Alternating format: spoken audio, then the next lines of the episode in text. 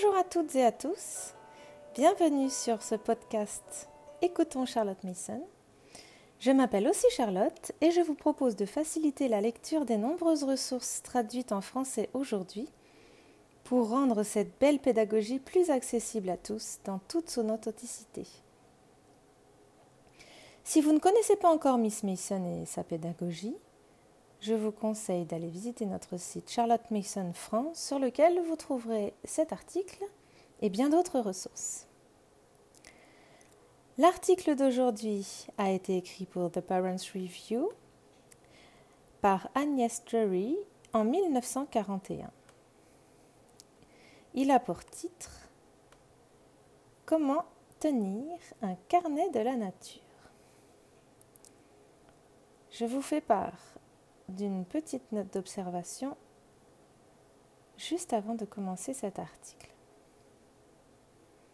Charlotte Mason a créé la Maison de l'éducation en 1892 et dès 1893, les élèves enseignants tenaient déjà des carnets de la nature. Le premier inspecteur des carnets de la nature était Herbert Geldart. Il a occupé cette fonction de 1893 à 1902, date à laquelle Alfred Thornley lui a succédé. L'un des premiers carnets inspectés par Thornley était celui d'une enseignante étudiante d'une vingtaine d'années qui s'appelle Agnès Trory. Observation abondante et bien enregistrée, dessin excellent, écrivait-il. Cette Agnès Drury a obtenu son diplôme de la Maison de l'Éducation avant d'être rappelée par Charlotte Mason elle-même en 1907 pour rejoindre le corps enseignant.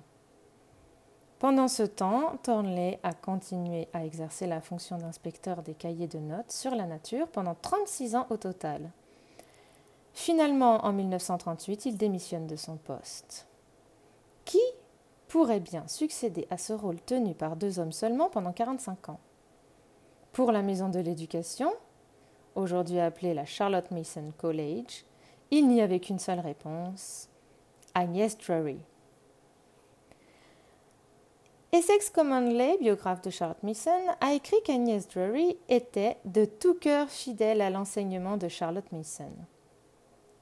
En 1941, deux ans après son entrée en fonction en tant qu'inspectrice des carnets de la nature, Drury a rédigé un document sur la façon dont ces carnets devraient être tenus.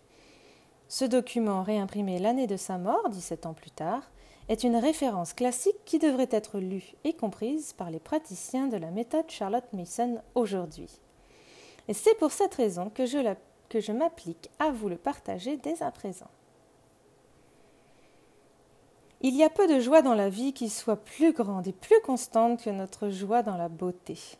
La beauté est partout, dans les nuages blancs sur fond bleu, dans la tige grise du hêtre, dans le jeu d'un chaton, dans le joli vol et les belles couleurs des oiseaux, dans les collines, les vallées les ruisseaux, dans l'anémone et la fleur du genêt. Ce que nous appelons la nature n'est que beauté et délice. Et la personne qui observe attentivement la nature et la connaît bien, comme le poète Wordsworth, par exemple, garde son sens de la beauté toujours actif, ce qui lui apporte toujours de la joie. Ce sont les mots de notre fondatrice Miss Mason dans Ourselves, page 42, livre 1. Et plus loin, dans le livre 2, à la page 98, elle écrit. En retour de notre observation attentive et affectueuse, la nature nous donne la joie d'une belle et délicieuse intimité, un frisson de plaisir en saluant chaque vieil ami dans les champs, les haies ou les ciels étoilés une excitation délicieuse à chaque nouvelle connaissance. Comment améliorer nos connaissances grâce à une observation patiente est expliqué dans ce chapitre et également dans les autres livres de Miss Mason. Les enfants devraient être encouragés à observer patiemment et tranquillement jusqu'à ce qu'ils apprennent quelque chose des habitudes et de l'histoire des êtres vivants.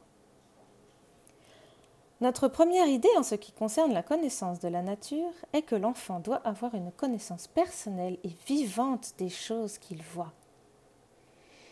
Dans l'étude de la nature, nous attachons une grande importance à savoir reconnaître, car nous pensons que la capacité à reconnaître et nommer une plante, une pierre ou une constellation implique une classification et comprend une bonne part de connaissance.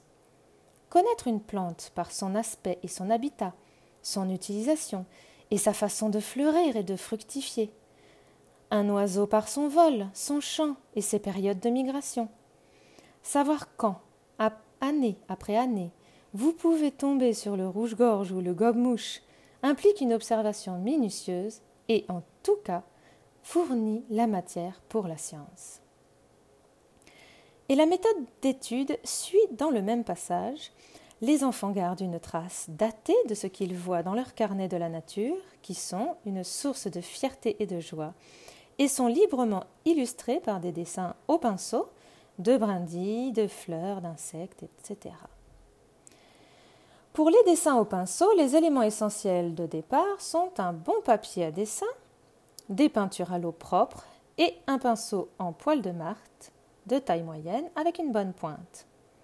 On peut se procurer des cahiers spéciaux intercalés de papier ligné pour les notes, mais presque n'importe quel cahier à dessin peut être utilisé, à condition que le papier ne se déforme pas. L'eau doit être propre et renouvelée souvent, surtout pour les jaunes après avoir utilisé des bleus. Il faut mélanger suffisamment de peinture sur la palette pour obtenir la teinte souhaitée. La teinte peut être restée sur un morceau de papier pour voir si elle correspond. Très souvent, c'est trop aqueux, mais le but doit être de mettre la bonne profondeur de couleur dans la bonne forme, une fois pour toutes. Pour commencer, il faut choisir des choses faciles, comme des rameaux avec des bourgeons gonflés, ou de petites feuilles, des fleurs aux couleurs vives, des jeunes pousses, des disamars, ce sont des fruits à deux ailes comme, comme des hélicoptères. La brindille doit être peinte à la bonne largeur, d'un seul coup de pinceau, et le côté le plus sombre doit être ajusté juste avant qu'elle ne sèche. On peut aussi éviter une ligne dure en passant un pinceau rempli d'eau propre le long de celle-ci. La moitié d'une feuille peut être peinte d'un seul coup de pinceau et le reste avant que la peinture ne sèche. Et si la feuille est dentelée, les dents peuvent être tirées au bord pendant qu'il est encore humide avec un pinceau plus fin. Un pinceau fin est également utile pour les touches plus sombres, par exemple là où deux pétales se chevauchent. Mais en général, un pinceau de bonne taille encourage ce travail plutôt que le dessin en couleur, comme si le pinceau était un crayon. Le pinceau ne doit pas être rempli au point que la peinture coule de la pointe, mais il doit être constamment rechargé à partir de la palette, car la peinture qui reste sur le papier n'est plus dans le pinceau. La peinture superflue sur le papier peut être enlevée à l'aide d'un petit papier buvard ou d'un pinceau propre, ou bien elle peut être dirigée vers la partie la plus sombre de la feuille, du fruit, du chapeau du champignon, etc., pour ensuite y sécher. Il est important de regarder le côté clair de la plante que l'on copie. Celle-ci ne doit donc pas être posée à la gauche d'un droitier, car la lumière viendrait de sa gauche et il verrait le côté sombre de son modèle. Celui-ci doit être placé devant lui, aussi droit que possible, sur un fond de la même couleur que son papier à dessin. La lumière ne doit jamais être dans les yeux de l'artiste, mais elle peut venir de derrière lui. Les fleurs blanches sont difficiles pour les débutants, sauf si elles sont représentées contre une feuille. Mais si le côté clair d'une fleur n'a que le fond blanc du papier, il est tout à fait satisfaisant de lui donner un contour fin et sobre. Le temps est trop précieux pour être dépensé à faire des ombres sur le fond. Il serait mieux utilisé pour peindre une autre fleur. Il faut prendre le temps d'étudier le sujet et il y a beaucoup de choses à remarquer sur un rameau lorsqu'on le peint.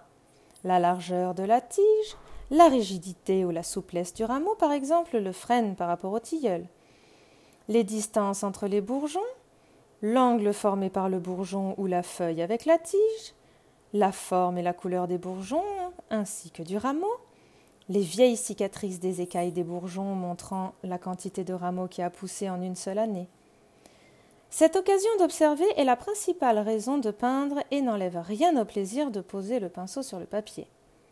Plus on prend le temps de réfléchir avant de peindre, meilleure sera la copie produite.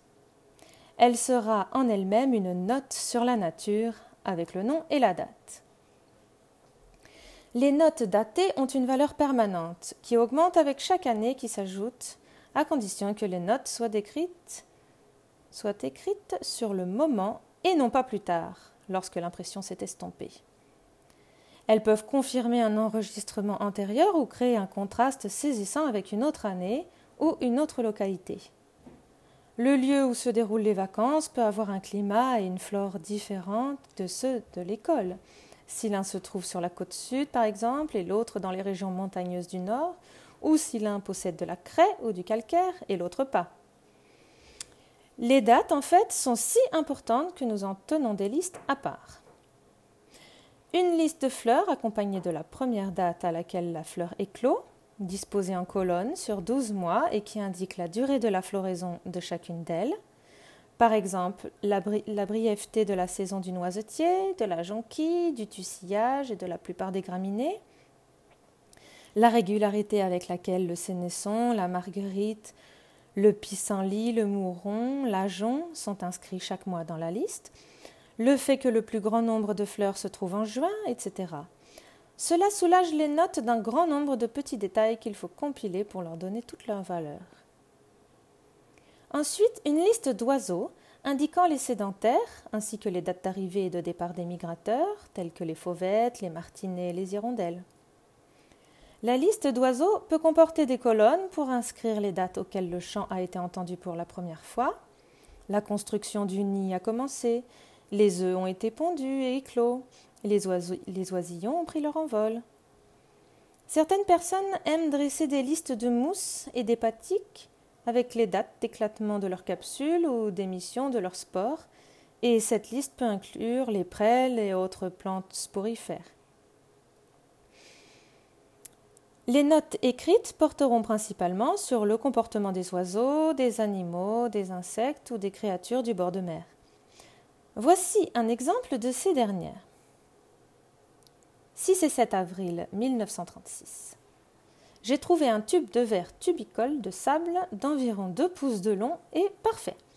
Il était fermé par une membrane en deux morceaux qui, qui ressemblait à une image des cordes vocales. Une partie du cercle était remplie de fils d'or parallèles. Alors que je tenais le tube dans ma main, ceux-ci se sont élevés en un peigne d'or et le verre a commencé à sortir. Il était orange avec quelques stries rouge sang sur les deux côtés, et à mesure que le verre émergeait, ses anneaux ressemblaient à des ondulations d'une belle couleur jaune. Puis j'ai vu que ces anneaux étaient munis de poils dorés de chaque côté, une paire par anneau, et que chaque poil émergeait d'une fine gaine dorée. L'extrémité inférieure du tube était ouverte et laissait couler de l'eau. Le deuxième jour, le lendemain de la pleine lune, j'ai ramassé un tube de verre de sable vide, mais de pleine longueur et qui avait un fond d'environ un pouce de profondeur, avec seulement un minuscule trou traversant, comme si la partie de diamètre plus petit était maintenant désertée. Un seul tube contenait un verre qui s'est déplacé après avoir été plongé dans une piscine. De nouveau, les poils dorés semblaient être les fils les plus merveilleux et les plus beaux que j'ai jamais vus. Ils s'arquaient au-dessus d'une sorte de tête ou de lèvres pointues qui bougeaient et s'étiraient continuellement. Le tube du verre de sable a été peint en avril 1933 à Dymchurch, dans le Kent. Lorsque nous avons l'habitude de regarder autour de nous, nous, trouvons les plus belles surprises à l'extérieur.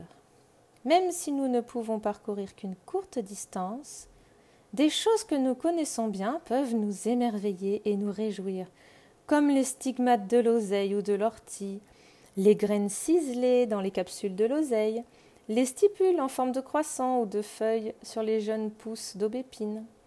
Nous pouvons observer un écureuil, les joues pleines de noix, s'asseoir sur un pain pour en grignoter une, ou trouver les marques de ses dents de devant sur le capuchon d'un champignon. Il est possible de retrouver l'odeur d'un falacé ou de distinguer le bulbe de l'ail de celui de la jacinthe sauvage, également par l'odeur. Nous, nous pouvons trouver un insecte sortant de sa chrysalide, une libellule, une mouche, une coccinelle, ou la peau vide d'une mouche de pierre. Et nous pouvons aussi voir d'autres insectes, comme le papillon se nourrissant d'une fleur. Nous devons prendre soin de ne rien écrire d'autre que ce que nous avons vu ou entendu, senti, goûté ou touché. Alors notre réserve de faits augmentera et nous pourrons parfois en tirer des conclusions. En regardant à nouveau le Saul Plorer le 14 mars 1935, j'ai découvert ceci sur ses visiteurs. Un saule avait sorti ses pistils dans les carrières de Bratay, dans le Lancashire, après quatre jours de soleil et deux nuits de gelée à quatre degrés. Il y avait un saule staminé à la lisière de la plantation, empli du bruissement des abeilles. Certains chatons étaient sortis depuis longtemps, d'autres étaient frais. Trois fois, un papillon Vanesse est aussi venu, ou plutôt trois papillons. Les grandes fourmis des bois, au thorax rouge, couraient le long des brindilles et sur les chatons. Il y avait de petites mouches, comme les mouches domestiques, et deux mouches à viande poilue, au thorax rayé bleu et noir. Les corbeilles à pollen des abeilles étaient pleines, mais je ne les ai pas vues y mettre le pollen. Au bord de la route, un mélèze s'étendait au-dessus du champ où je me trouvais, et une de ces roses était cramoisie et brillante, d'autres s'ouvraient. J'ai entendu une chouette pendant que j'étais là-haut, et sur le chemin du retour, je l'ai vue voler au-dessus des broussailles. Quelles longues ailes étroites et arrondies elle avait. Des taches de ce Polytrichum piliferum, une mousse, avait l'air cuivré sur les tuiles d'ardoise usagées. Les pins abattus dans le bois exsudaient de la résine en anneaux, les anneaux annuels, sur les surfaces coupées du tronc, de la branche ou du début d'une racine. Les conduits de résine formaient des cercles de points blancs dans chaque section. Là où l'écoulement de résine avait été abondant, elle recouvrait la surface coupée d'un joint blanc. Il y avait des plaques de glace sur les bassins de la carrière, tandis que sur la route à l'extérieur, les cônes de sapin Douglas étaient suffisamment béants pour répandre leurs graines. Quelques-unes de ces graines ont été peintes et ont conduit à la peinture d'autres graines de conifères. La norme à atteindre est toujours d'illustrer les notes et d'éviter d'utiliser des mots pour décrire ce qui peut mieux être montré avec le pinceau. Lorsqu'une fleur nous rappelle une autre, il est bon de les peindre toutes les deux. La côté, à côté de la scabieuse mort du diable, par exemple, ou la tormentile à côté de la potentie rampante. La différence entre les feuilles sessiles et pétiolées est comme l'une des distinctions entre la germandrée et la véronique des montagnes. La disamare de l'érable ou du sycomore sont sûres d'être remarquées lorsque les graines sont dispersées où ils peuvent être peints parmi les études sur les arbres. Après avoir commencé par une brindille, il est plus intéressant de laisser le reste de la page et une ou deux autres vierges afin de pouvoir compléter l'histoire de l'arbre sur une année. Supposons qu'il s'agisse d'un aulne, car la pousse orangée de l'année dernière, avec ses bourgeons lilas, blanchis par la floraison et déjà dépourvus de tiges, est un rameau très attrayant à peindre. Ensuite, les chatons sont faciles à peindre avant qu'ils ne soient trop gros et trop lâches. Ce sont les chatons staminés, tous violets et dorés. Les chatons pistillés, aux stigmates cramoisis parmi des bractées violettes, se trouvent probablement sur le même rameau. Il est tout à fait possible d'en peindre un gros avec un petit pinceau ou de l'agrandir légèrement avec une loupe à main. Plus tard, les chatons pistillés se transforment en gros fruits verts ressemblant à des cônes, et encore plus tard, ils laissent tomber leurs graines. Les chatons secs, bruns, ressemblent à des cônes et restent sur l'arbre pendant tout l'hiver. Ces stades devraient apparaître sur les, pages relatives à l'aulne, ainsi qu'un bourgeon qui se déploie avec ses stipules bien visibles, et au moins une feuille adulte. La tentative de peindre la brindille, la feuille, la fleur et le fruit de chaque arbre connu nous amène à nous demander si nous les connaissons tous. Nous trouverons facilement les jeunes plants de hêtre, de frêne, de chêne et de sycomore, et il n'est pas rare de trouver des cerisiers, des aubépines et des houx. Il serait merveilleux de trouver un semis de pin ou de mélèze avec huit cotylédons ou plus. Nous découvririons des faits inattendus sur la durée de vie de certains arbres en Grande-Bretagne, tels que l'orme commun, le mélèze, le marronnier d'Inde, si nous essayons de limiter nos études de travail au pinceau aux arbres et plantes indigènes. Il est bon d'avoir une limite, ne serait-ce que pour savoir quelles sont les plantes indigènes. Les personnes qui ont commencé à apprendre le latin seraient bien avisées d'incorporer les noms scientifiques des fleurs dans leur liste de fleurs, car ces noms montrent des relations pour la classification là où les noms anglais ne le peuvent pas. Remarquez par exemple dans le genre Stellaria que le mouron des oiseaux est Stellaria media, le grand mouron des oiseaux est Stellaria Holostea, et Lazare des marais et Stellaria uliginosa. Mais les délicieux noms anglais ne donnent aucune idée que ces trois fleurs sont trois espèces d'un même genre. De même la renoncule flamette est Ranunculus flammula, la renoncule des prés est Ranunculus acris, et la célandine flamette est Ranunculus ficaria. Des noms qui indiquent une relation évidente à l'œil nu. Les noms scientifiques des papillons du jour et de nuit indiquent souvent les plantes sur lesquelles leurs chenilles se nourrissent. Et connaissant les noms des plantes, nous pouvons être en mesure de nommer les chenilles de ces plantes. La chenille bien connue de la teigne du cinabre se nourrit de sénescents. La chenille, c'est Hypocrita jacobeae. Et le sénescent, Sénession jacobeae. La teigne de la molène, Cuculia verbaci, se nourrit de Verbassum tapsus. La chenille de la pyrale des bois, qui, qui a infesté certaines collines du Westmoreland en 1936, détruisit la fétuque des mourons, une des graminae, et elle est nommée Caraeus graminis. Le papillon aurore pond ses œufs sur la cardamine, le Lady Smoke et d'autres crucifères, et il est nommé Anthrocaris cardamine. Et la petite écaille de tortue, la Vanesse urticae, pond ses œufs et accroche ses chrysalides dorées sur Urtica doica, l'ortie commune. Les noms scientifiques ainsi que les termes botaniques sont la manière la plus courte d'énoncer les faits et nous aide à condenser nos notes. Un diagramme botanique est également un moyen court d'exposer les faits, mais il convient rarement à un carnet de notes sur la nature. Là, les peintures doivent être des études de la nature, de sorte que nous apprenions à connaître une plante par son aspect et sa façon de fleurir. Une leçon de, botanique sur la dispersion des graines nous pousse à chercher d'autres exemples afin de peindre progressivement tout ce que nous pouvons trouver car bien sûr, nous ne ramenons pas à la maison plus de graines que nous ne pensons pouvoir en peindre avant qu'elles ne se dessèchent. Cela ne ferait que les rendre rares. Une leçon sur les ombellifères attire l'attention sur les belles tiges de feuilles engainantes de l'angélique, de la berce, du fenouil, de l'herbe goûteux.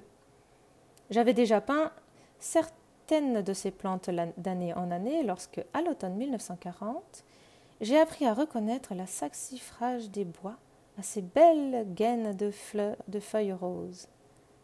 Voici quelques exemples de notes prises dans le Hampshire et le Dorset en 1940 et 1941. 5 juin 1940.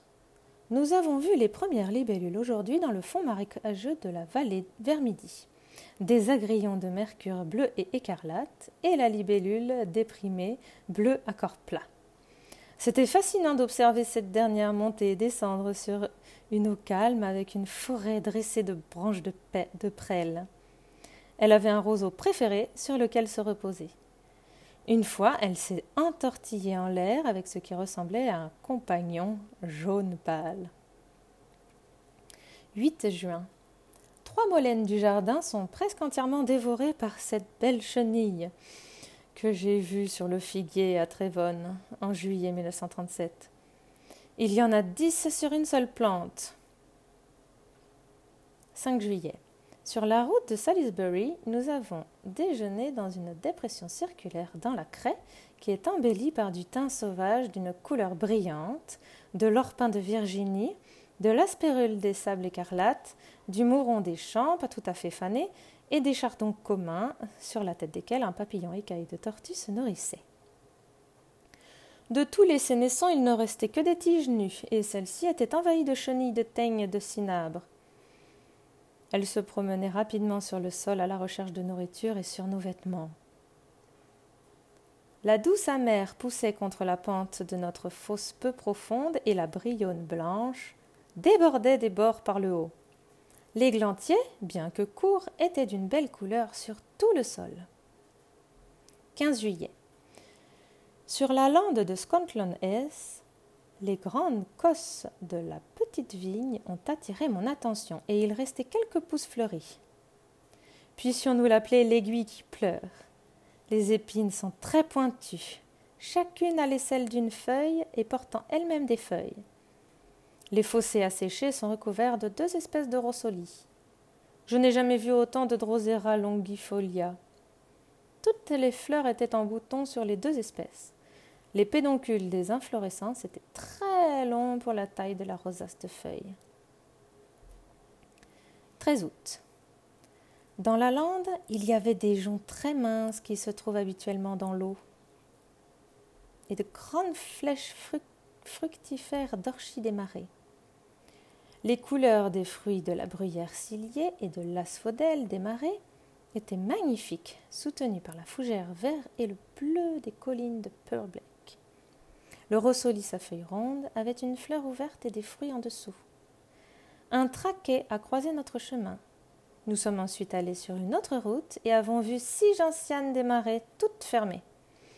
À cet endroit, la vergerette bleue poussait au bord de la route. La sécheresse n'est pas favorable aux gentianes. Il y a une semaine, je ne pouvais atteindre aucune des rhinchospora pour les observer. Aujourd'hui, j'ai pu marcher sur tout le terrain où elles poussaient et sur les sphènes et les asphodèles des marais. Les trois carpelles de l'orchis des marais sont joints par leurs bords et aux trois crêtes placentaires à l'intérieur. Les trois crêtes extérieures sont leurs nervures médianes. Les graines sont infiniment petites et innombrables, comme je l'ai remarqué dans les pâtisses. Elles aussi sont allongées. Les fruits de l'asphodèle des marais ont des placentas axiles. 20 août. Nous nous sommes promenés dans le petit bois de pin vers midi, et là, un oiseau a volé assez furtivement à travers les arbres. Les ailes étaient plutôt d'un brun vif, tachetées, chacune ayant une barre claire à l'extrémité, et toute l'aile plate comme une lame. Il était de la même taille pour un engoulevent, alors nous l'avons suivi pour voir s'il se reposait le long d'un rameau plutôt qu'à un travers. Bien sûr, c'était le cas, et je l'ai regardé s'envoler, se poser à nouveau et s'envoler à nouveau. L'attitude sur le rameau, la tête bien enfoncée entre les épaules, c'était très clair, et les longues ailes ressemblaient à celles d'une hirondelle. Le chien l'avait probablement dérangé sur le sol. Je l'ai perdu de vue dans un pain très touffu. 1er septembre. Juste après le coucher du soleil, j'ai vu le sphinx colibri se nourrir de la valériane à éperon rouge. La trompe était si longue qu'à peine la moitié de celle-ci m'était cachée par la fleur. Les antennes étaient longues et bien visibles, et les ailes bougeaient si rapidement que je ne pouvais voir que la couleur orange des ailes postérieures. Je suppose donc que les ailes antérieures se déplaçaient plus rapidement. L'extrémité de l'abdomen était noire et blanche. C'était un petit papillon pour un sphinx colibri. Plus tard, posé sur un mur, il est passé inaperçu. 2 septembre. Nous avons vu le sphinx colibri en plein soleil à 13h30. Connaissant la couleur des ailes, il était plus facile de les détecter à travers le frémissement contre la valériane blanche. 6 septembre.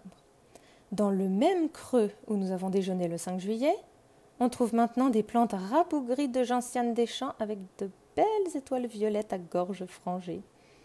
Il y a des baies de la douce amère. Certains sénessons ont repoussé. 10 octobre. Trois des feuilles perdues par le fuseau ont été coupées par une abeille coupeuse de feuilles. Un sphinx colibri est entré à l'intérieur à l'heure du thé pendant une averse. Il est aperçu dans l'encadrement de la fenêtre où la vigne vierge cramoisie s'amincit rapidement et a plané un moment. Puis il a été attiré par les luminaires électriques et se repose maintenant contre la porcelaine du plafond. 22 octobre. Avant le petit déjeuner, les arbres aux couleurs d'automne se sont illuminés d'une lumière rosée pendant un bon moment, et tout oiseau, pigeon ou mouette qui s'élèverait, qui s'élevait dans la lumière devenait tout rouge. Nous nous sommes promenés dans une plantation de pins au-delà de Beuchet, où le champignon le plus commun était un bolet brun jaunâtre avec une tige jaune et un chapeau lisse, qui n'est visqueux que lorsqu'il est mouillé. Il y en avait de différentes tailles. Il y avait une espèce différente avec un grand anneau et un chapeau violacé couvert de mucus. Des Tricholoma rutilans, comme on pouvait s'y attendre, poussaient magnifiquement sur les souches abattues, bien que plusieurs étaient déformés. Il y avait un grand nombre de champignons jaunes sur et autour des souches, qui étaient sans doute des, des Flammula hybrida. J'ai ramassé un chapeau de grand diamètre d'une grappe aussi jaune qu'une touffe soufrée, et cela semblait être un clitocybe, avec une tige sombre. Il y avait des plaques d'amanite tumouche, et il y en avait énormément, plutôt. Un lactarius rouge était probablement un lactarius rufus, car il était acre quand on le goûtait. Il y avait un groupe de trois ou quatre lactarii dans la couleur d'un coucher de soleil avec des anneaux concentriques de couleur rouille sur le chapeau. Lorsqu'on en coupa une section, il répandit un jus orange brillant. Un colibia radicata poussait près de cette plante avec une bordure très arrondie sur le chapeau. Sur le bord du chemin, nous avons vu plusieurs fois les bractées frangées en grappes de Telephora lacignata. Le Caria lacata était vraiment rouge dans ce bois. L'imprécision de la dernière note sur les champignons est due à l'absence de livres que j'aurais dû consulter pour connaître les noms des espèces qui m'étaient nouvelles. Mais même sans livre, les peintures que nous faisons nous apprennent l'essentiel de ce que nous pouvons apprendre sur un champignon. Nous pouvons les nommer plus tard lorsqu'un livre est disponible. Si nous avons également montré par une coupe comment les branchies rejoignent la tige, pris une empreinte de la couleur des spores, noté le sol ou le bois ou toute autre substance sur laquelle le champignon a poussé, s'il était solitaire ou regroupé, s'il était sec ou collant, parfumé ou fétide. Lorsque j'ai commencé l'étude des champignons, ma foi dans le carnet de la nature, qui permet d'accumuler des faits intéressants à partir desquels on peut éventuellement tirer des conclusions justes, a été confirmée. J'ai dressé une ligne, une liste sur du papier quadrillé de tout ce qui avait été noté à Humbleside, en laissant des colonnes pour les dates, pour neuf années consécutives. Et j'en ai peint autant que j'ai pu, surtout les espèces les plus rares. Peu à peu, il est devenu évident que de nombreuses espèces apparaissaient aux mêmes endroits année après année, en particulier sur le terrain de Scale Howe. Certains sont apparus pendant plusieurs années consécutives, puis ont disparu complètement. Un est apparu sur le site d'un feu de joie et n'a pas été revu pendant plusieurs années, jusqu'à ce qu'il surgisse, à un tout autre endroit où il y avait aussi eu un feu de joie, et a ainsi été correctement nommé Flammula spumosa. Les débutants apprendraient de la même manière, à partir de leur liste de fleurs, quelles sont les plantes rares, et quelles sont les plantes communes? Le premier jour du mois, vous pouvez dresser une liste de toutes les plantes, arbres et herbes en fleurs et les noter dans la liste. Une liste des dates auxquelles les papillons de jour et de nuit sont vus pour la première fois en train de voler montre que ceux qui passent l'hiver au stade de la chrysalide émergent à peu près à la même date chaque année, comme le citron et l'aurore par exemple. Ceux qui volent au premier jour ensoleillé de mars, comme la petite tortue, ont hiberné. Les insectes ne sont pas faciles à peindre, car il faut que les deux côtés soient identiques. Mais aucun enfant ne devrait jamais être dissuadé d'essayer de peindre ce qu'il souhaite, parce que ses aînés trouvent cela difficile. Il y a des enfants qui peuvent peindre d'excellents portraits de fleurs avant de savoir écrire. Et alors les notes doivent être écrites sous leur dictée, peu importe qu'elles soient courtes. Par exemple, 13 mars 1941, j'ai vu une abeille de ruche sur le crocus pourpre pendant que je désherbais. 14 mars, la distance entre les deux planètes a visiblement augmenté. 15 mars, le long de la route de Tinham, le sol discolore est doré par endroits et vert derrière le château. 16 mars, hier j'ai vu le dos d'un papillon écaillé de tortue sur la route de Winch. Et aujourd'hui j'en ai vu un de face à l'école. Le pouillot véloce chantait dans le jardin ce matin, le troisième jour consécutif de beau temps et de soleil. Sur le terrain communal, une parcelle de cressons des murailles est sortie. Les fleurs ressemblent à de l'ivoire sur des tiges et des rosas brunes. 17 mars. Pivert assis sur une clôture près de Delchet. 18 mars. De nombreuses violettes des bois sont sorties dans l'herbe à West Hill ainsi que des quantités de draps et de cressons des murailles. Pouillot véloce encore. La Véronique à feuilles de lierre est plus bleue sur le chemin d'Olivie que dans le jardin, et elle a des fruits mûrs. Il se trouve que chacun de ces six jours ont offert quelque chose à noter, mais il n'est pas nécessaire d'écrire quelque chose quotidiennement. Il serait cependant mille fois dommage qu'un enfant ne voie pas quelque chose de notable chaque jour d'un mois comme celui de mars. La note du 14 mars fait allusion à Jupiter et Saturne, qui ont été visibles tout au long de l'hiver dans les constellations des poissons et du bélier. C'était une bonne période de l'année pour apprendre à reconnaître de vue les premiers signes du zodiaque, le bélier, le taureau, les gémeaux et le lion, dont certains faisaient l'arrière-plan de Jupiter et Saturne. 25 août 1940. La nuit dernière, j'ai vu la Lune se lever après et sous les deux planètes. Ce matin, j'ai vu Vénus à 4 heures du matin au même endroit, deux heures avant le lever du Soleil dans les Gémeaux. 21 septembre. À 22 heures, la Lune s'était levée quelque temps après Jupiter et Saturne. La nuit dernière était nuageuse, alors que nous aurions dû les voir rapprocher. Cette nuit, le soleil, le ciel est très clair, et j'ai vu Fomalhaut dans West Street pour la première fois. Arcturus ne s'était pas couché.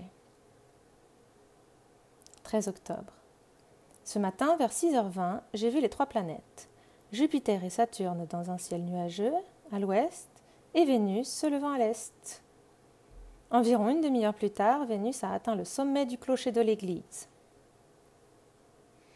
17 octobre. Tard dans la nuit, la Lune, une journée après la pleine Lune, est si proche de Jupiter qu'elle obscurcit Saturne par sa lumière. 1er novembre. Je me suis réveillée vers 6 heures du matin et j'ai vu Vénus parmi les étoiles. L'anse de l'ours et Arcturus, qui vient de se lever, était à sa gauche et le lion au-dessus. Elle doit donc être en vierge. 4 novembre. De nouveau, après une forte pluie, les étoiles sont magnifiques avec un croissant de lune de cinq jours. Elle est en Sagittaire.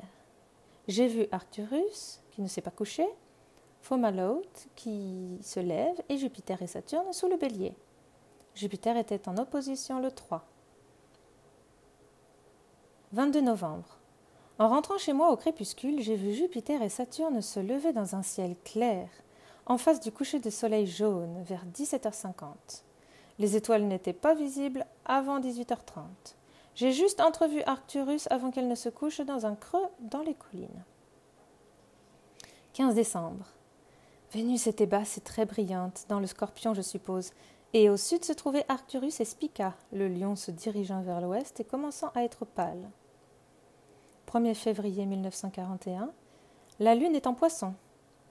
Pégase se couche à 21h30 et les deux planètes plus proches l'une de l'autre que la dernière fois que je les ai vues sont maintenant visibles au sud-ouest. 4 février. La Lune forme un triangle isocèle peu profond avec les deux planètes, se trouvant en dessous et au-delà de Saturne lorsque je les ai vues à 23 heures. 20 février. Jupiter et Saturne étaient toutes très proches l'une de l'autre à 21 heures hier soir et semblent être dans le taureau maintenant. Aldébaran et les Pléiades étaient en face de ma fenêtre ouest. 3 mars. Le croissant de lune était plutôt proche des planètes sur leur gauche cette nuit, et les deux planètes sont sensiblement plus éloignées. Le ciel occidental est magnifique avec le taureau, Orion, Sirius et Proxion. 30 mars. Le premier croissant de lune s'est couché dans un ciel clair juste au-dessus de Saturne, maintenant à une grande distance de Jupiter. Les Pléiades sont au-dessus de Jupiter et Orion à gauche. Ces notes n'ont été écrites que par plaisir à l'époque, mais en les comparant, certains faits astronomiques deviennent clairs. Les trois dates du 4 février, du 3 mars et du 30 mars, espacées chacune de 27 jours, donnent le retour de la Lune dans cette partie du ciel où Jupiter et Saturne restent comparativement immobiles parce qu'ils sont très, éloignés de la Terre. L'enregistrement le 22 novembre du lever de Jupiter au coucher du Soleil est significatif, car il était en opposition au début du mois c'est-à-dire qu'il se trouvait du côté opposé de la Terre par rapport au Soleil, et qu'il s'est levé au coucher du Soleil comme une pleine lune. Lorsque les planètes et la Lune sont parmi les étoiles les plus brillantes, il est intéressant de faire une carte de leur position à chaque nuit claire et de démontrer ainsi les mouvements des planètes. Vénus, en tant qu'étoile du matin, se lève au fur et à mesure que le jour se lève. Et elle est visible longtemps après que les étoiles se soient éteintes. Mais lorsqu'elle est une étoile du soir, on peut la voir se déplacer rapidement par rapport aux étoiles, par exemple, lorsqu'elle se trouve sous le grand carré de Pégase, comme c'est souvent le cas en février. Il est facile d'évaluer sa position à partir des angles de deux étoiles du carré et de la reporter sur une carte des étoiles. Nous pouvons juger du mouvement des étoiles dans le ciel dû à la rotation de la Terre en une seule soirée en nous asseyant à un endroit précis, en face de la fenêtre, en une heure, il est facile de voir qu'Orion ou Sirius ont changé de place par rapport au barreau de la fenêtre. En effet, en l'espace d'une heure, il est facile de constater qu'Orion ou Sirius ont changé de place par rapport au barreau de la fenêtre. En observant à la même heure pendant plusieurs soirs, on constate également que les étoiles se lèvent un peu plus tôt chaque nuit en raison du voyage de la Terre autour du Soleil. C'est pourquoi depuis votre fenêtre ouest, vous pouvez voir Orion loin sur la gauche au moment du coucher en février, alors qu'en mars, il est juste en face de la tombée de la nuit. Au lieu de recopier laborieusement une carte des étoiles, il est bon de choisir une partie du ciel et de montrer comment une constellation conduit l'œil à une autre, comme la grande ours pointe vers l'étoile polaire, Procyon et Sirius forment un grand triangle avec Beltégeuse dans Orion, ou comment la ligne de Vega et Arcturius passe par Hercule et la couronne boréale. Si l'on observe dans l'obscurité, les, positions peuvent être piquées sur du papier avec une épingle. Une telle carte peut être inscrite dans le carnet de la nature comme un enregistrement des étoiles déjà reconnues. Lorsqu'il s'agit d'enregistrer des éclipses, il est préférable d'utiliser des disques représentant le Soleil ou la Lune et l'ombre qui s'y glisse, de la taille d'un six Il peut y avoir une série de disques, comme ceux qui apparaissent souvent dans les journaux le lendemain de la prise des photos, et l'heure que chacun d'eux représente doit être soigneusement marquée à côté. En dehors de l'astronomie, la règle devrait être de peindre en grandeur nature, la taille elle-même étant une note relative à la nature.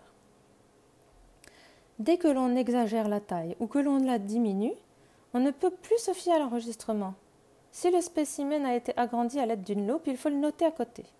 Les capsules de mousse, les sections de fruits, les nids d'araignées, les petits insectes ou leurs carapaces vides doivent être agrandis car le détail est important. En général, la taille de la peinture est limitée à la taille du bloc à dessin. Certains zones ou graminées ont des tiges très hautes et ils peuvent être délimités par une coupure au milieu entre la fleur, porté par son morceau de tige, et le bulbe dont une partie beaucoup plus épaisse s'élève, ou une partie de la tige de l'herbe qui montre la base de la feuille et le ligament. Les peintures, telles que les énormes champignons qui ont besoin de beaucoup d'eau, seraient peut-être mieux réalisées sur un bloc à dessin. Mais il est préférable que vous découvriez ces choses par vous-même, en gardant à l'esprit que c'est l'étude que nous consacrons aux détails véridiques qui importe, car elle nous apporte de nouvelles connaissances. Le temps passé à embellir des titres, qui sont suivis de blanc, aurait dû être utilisé à peindre d'après nature. Ainsi, les embellissements tels qu'une page de titre en couleur ou un titre pour chaque mois ne devraient être autorisés que par ceux qui ont beaucoup de notes sous les titres.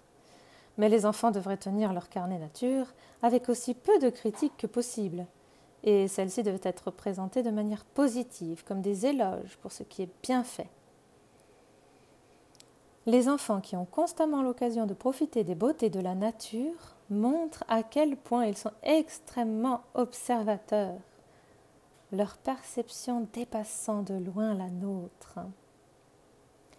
Les citations des poètes sont l'expression la plus juste de nos propres sentiments à l'égard de la nature. Les vers choisis spontanément lors de la lecture et de la récitation quotidienne de poèmes peuvent être inscrits, non pas comme un substitut aux notes individuelles, mais comme un beau complément à celles-ci. Les personnes qui ont eu le privilège de vivre dans le Lake District aiment naturellement les vers de Wordsworth qui suivent. Sachant que la nature n'a jamais trahi, le cœur qui l'aimait, c'est son privilège à travers toutes les années de notre vie de nous amener de joie en joie, car elle informe ainsi l'esprit qui est en nous, l'imprègne ainsi de calme et de beauté, et le nourrit de nobles pensées, que ni les mauvaises langues, ni les jugements hâtifs, ni les ricanements des hommes égoïstes, ni les salutations où il n'y a pas de gentillesse, ni tous les mornes échanges de la vie quotidienne ne pourront jamais prévaloir contre nous ou perturber notre foi joyeuse que tout ce que nous voyons est plein de bénédictions. Voilà, j'espère que cet article vous aura fortement inspiré.